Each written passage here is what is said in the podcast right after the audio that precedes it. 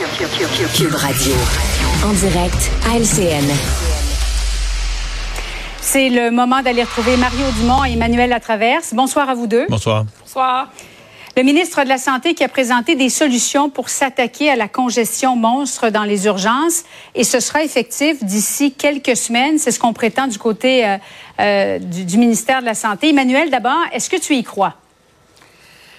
Va le croire quand on va le voir. c'est un peu euh, malheureux. C'est pas pour être cynique, là, mais c'est un peu, je pense, la position dans laquelle tout le monde se trouve. Parce que ce qu'il y a quand même d'extraordinaire dans ce que M. Dubé a annoncé aujourd'hui, c'est que que ce soit un usage élargi du 811, que ce soit les cliniques d'infirmières euh, spécialisées à Montréal, que ce soit la mise en œuvre de l'hospitalisation à domicile pour faire sortir de l'hôpital les gens qui ont des soins, M. Dubé reconnaît qu'il n'y a rien de nouveau là-dedans. Il reconnaît que ça fait des années qu'on en parle dans les couloirs du ministère, puis que finalement, on ne s'est juste jamais donné la peine de le faire.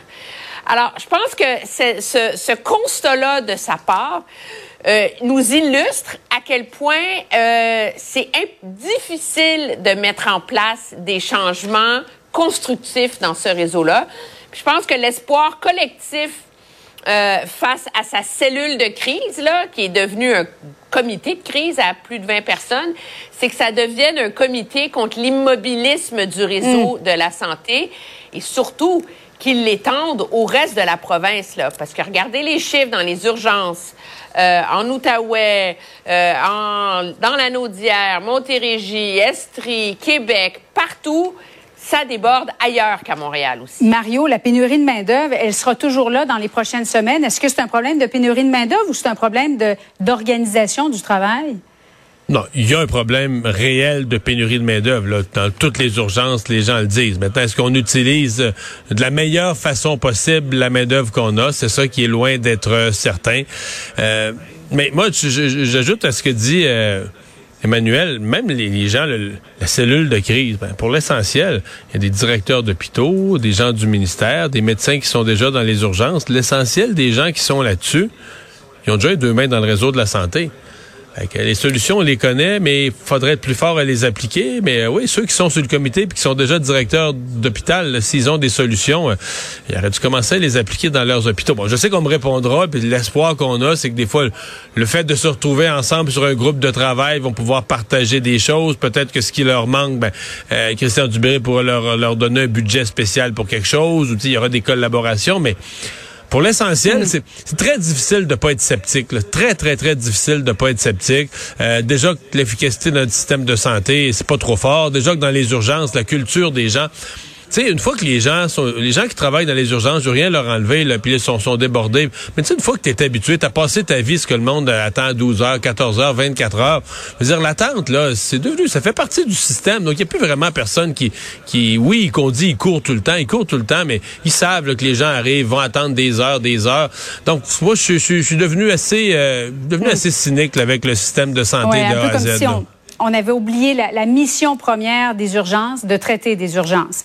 Euh, parlons maintenant de la députée Marie-Claude Nichols qui refuse de rentrer au bercail. Et dans une lettre qu'elle a envoyée au caucus libéral, elle dit qu'elle n'a pas l'intention d'être la bouée de sauvetage d'un leadership qui s'égare dans des décisions inexpliquées, irréfléchies, précipitées. Emmanuel, dossier clos ou au contraire, ça va accentuer les critiques à l'endroit de Mme Anglade?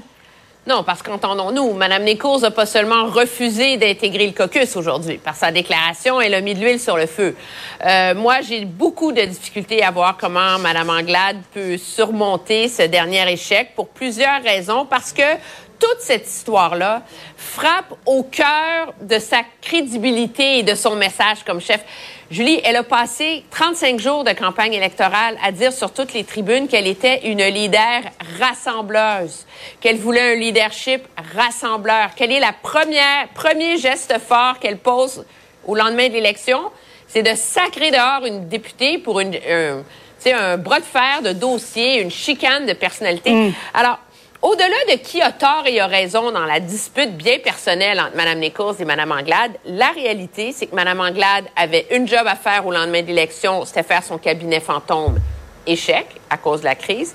Puis après ça, ses députés à elle lui ont donné un mandat.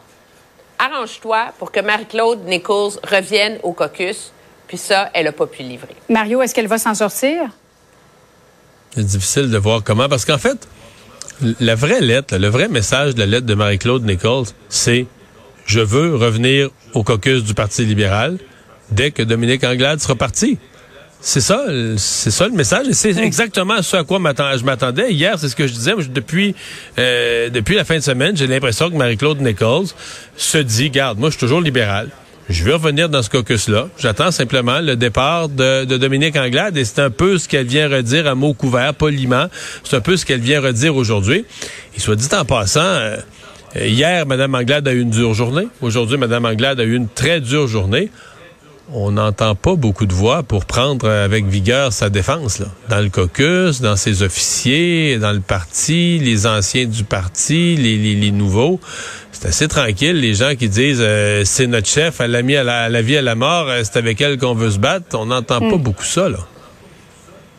Le président de l'Assemblée nationale qui a tranché aujourd'hui, les députés de Québec solidaire et du Parti québécois devront prêter serment au roi Charles III d'ici la rentrée parlementaire. Sinon, ils seront expulsés du Salon Bleu.